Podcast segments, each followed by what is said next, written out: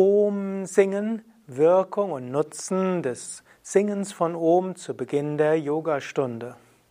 Warum singen wir eigentlich bei Yoga Vidya immer zu Anfang der Yogastunden Om und auch zum Ende der Yogastunden? Und nicht nur bei Yoga Vidya, sondern die meisten klassischen Richtungen singen das Om.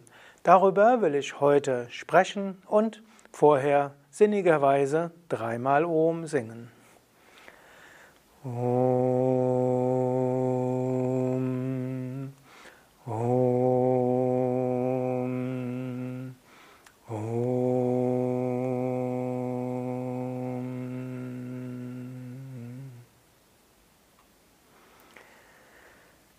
Es ist sehr gut und wichtig, zu Anfang einer Yogastunde Om zu singen. Das Om ist zum einen etwas, was den ganzen Körper in harmonische Schwingungen bringt.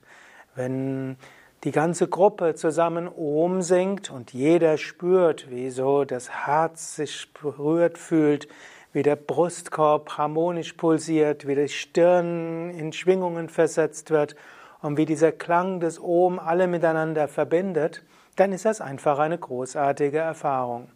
Bei einer Yogastunde, wo nach der Anfangsentspannung das Om gesungen wird, entsteht gleich eine wunderbare spirituelle Schwingung. Und das funktioniert sogar dann, wenn die Menschen gar nicht spirituell interessiert sind. Menschen werden stark beeinflusst durch Klang, deshalb gibt es ja auch überall Musik in der Luft.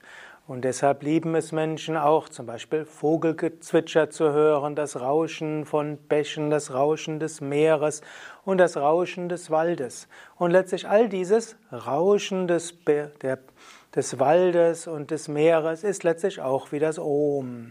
Und so ist das Om, der kosmische Klang, etwas, was den Menschen irgendwo in eine Urharmonie hineinbringt. Und so kann ich dir nur raten, wenn irgendwo geht, Beginne die Yogastunde mit Om, wenn du Yogalehrer, Yogalehrerin bist. Und wenn du Yogaschüler bist, wähle dir vielleicht eine Yogaschule aus, wo Om gesungen wird. Denn so hast du eine tiefere Erfahrung. Und es gibt natürlich noch einen weiteren Grund, das Om zu wiederholen. Heutzutage sind viele Menschen gestresst. Heutzutage versuchen viele Menschen, so vielen Anforderungen gerecht zu werden. Menschen haben Anspruchsniveau an sich selbst und an andere. Und das Om ist wie so eine Überleitung. Man kommt nach der tiefen Entspannung ganz aus dem normalen Alltagsdenken heraus. Das Om sagt für alle, jetzt beginnt etwas Neues. Jetzt habe ich Zeit, um mich zu regenerieren. Jetzt habe ich Zeit, mich zu entspannen. Jetzt habe ich Zeit, tiefere und höhere Erfahrungen zu machen.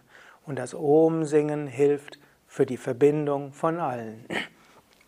Natürlich, es mag Situationen geben, wo vielleicht das Om-Singen nicht möglich ist.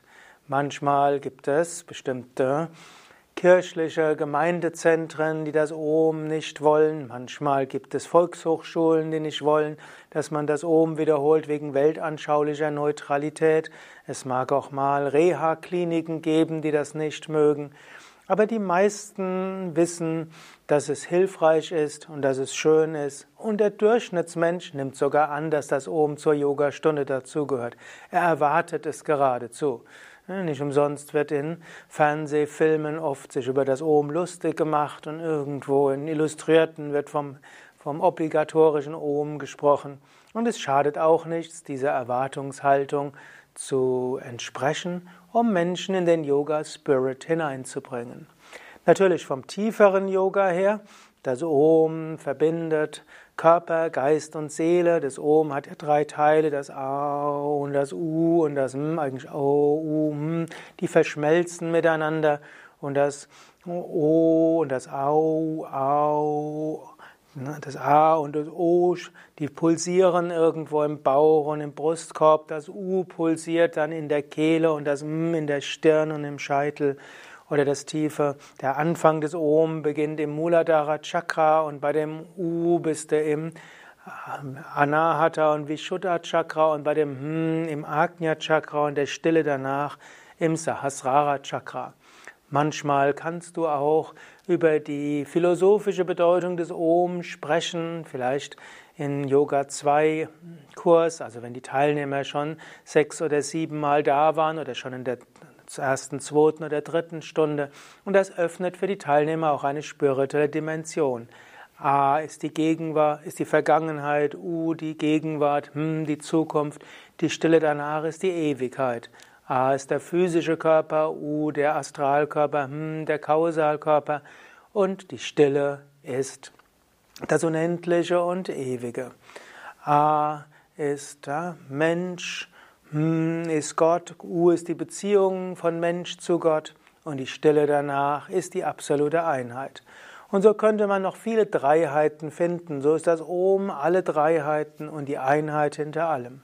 Und bewusst oder unbewusst treten alle ein in diese tiefe Schwingung des Om zu Anfang einer Yogastunde. Daher sei mutig und stehe zu dem ganzheitlichen Yoga und singe Om zu Anfang der Yogastunde, wenn du Yogalehrer, Yogalehrerin bist und wenn du Teilnehmer, Teilnehmerin bist, dann singe schön mit. Heutzutage wird ja oft vom Tönen gesprochen, weil Menschen nicht singen wollen. Also wenn du nicht Om singen willst, dann töne eben Om. Hat die gleiche Wirkung. Und zum Abschluss nochmals dreimal Om.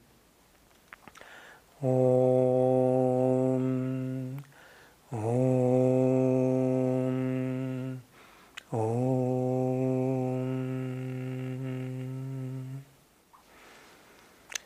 das war ein Kurzvortrag über die Wirkung von Om und warum es gut ist, zu Anfang einer Yogastunde Om zu singen.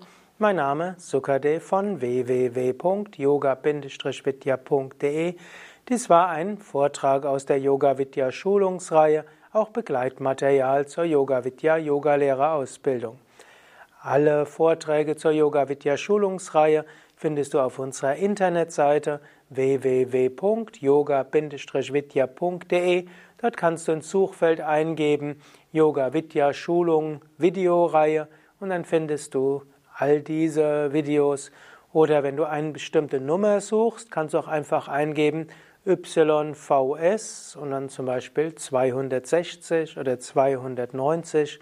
Du könntest das auch nach dem Zufallsprinzip aussuchen, indem du einfach YVS und eine Nummer eingibst im Yoga Vidya Suchfeld. Oder du kannst auch bei Google machen, Yoga Vidya, und dann gibst du ein YVS und eine beliebige Zahl, dort kommst du hin.